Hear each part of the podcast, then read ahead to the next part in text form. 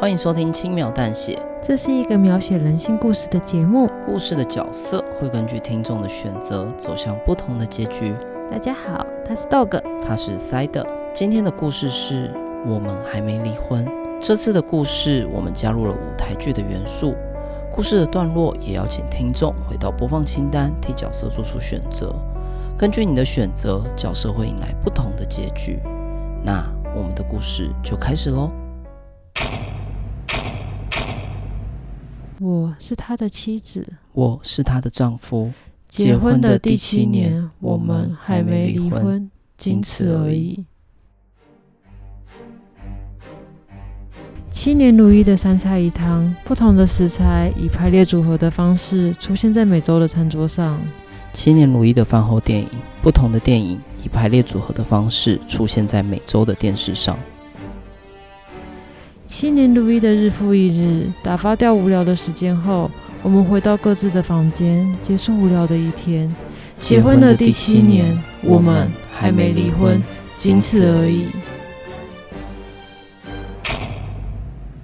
某天，他用一句话打破这七年来的平衡：“哎，我们离婚吧。”怎么突然这么说？啊，你心里有数。他面无表情，喝了一口汤，随后夹了一口青菜，放到自己的碗中。这段感情在好几年前就已经死透了。那你为什么到现在才说？他夹了一颗卤蛋塞进嘴中，脸上还有饭粒，完全看不出来他是百万网络人气作家。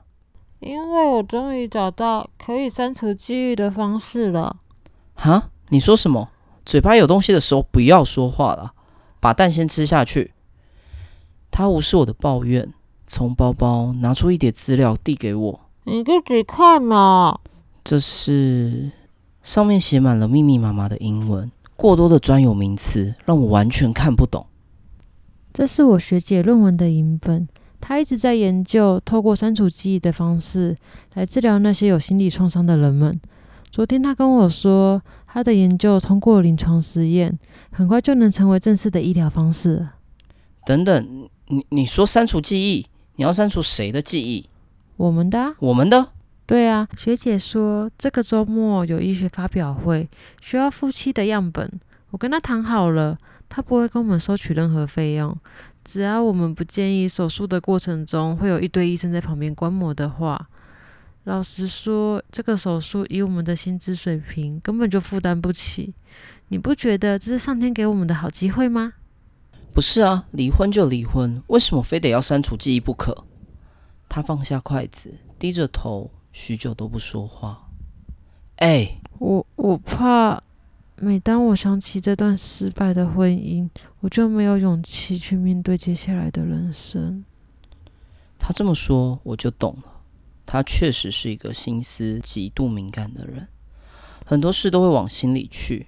过于执着感性的个性，虽然这是我觉得他可爱的地方，但也成了在这段婚姻中束缚他的枷锁。这个你看一下，没问题的话就在上面签名吧。他将手术同意书跟离婚协议书递给我，上面已经有他的签名，看来他是心意已决。我。该怎么做呢？以上为我们还没离婚主段落的故事内容。故事到这边要请听众替主角做出选择。如果觉得应该要同意离婚，并且做删除记忆的手术，请回到播放清单，点击播放。我们还没离婚，选项 A 同意签名，或点击播放。我们还没离婚，选项 B 不同意。那我们就下个选项见喽。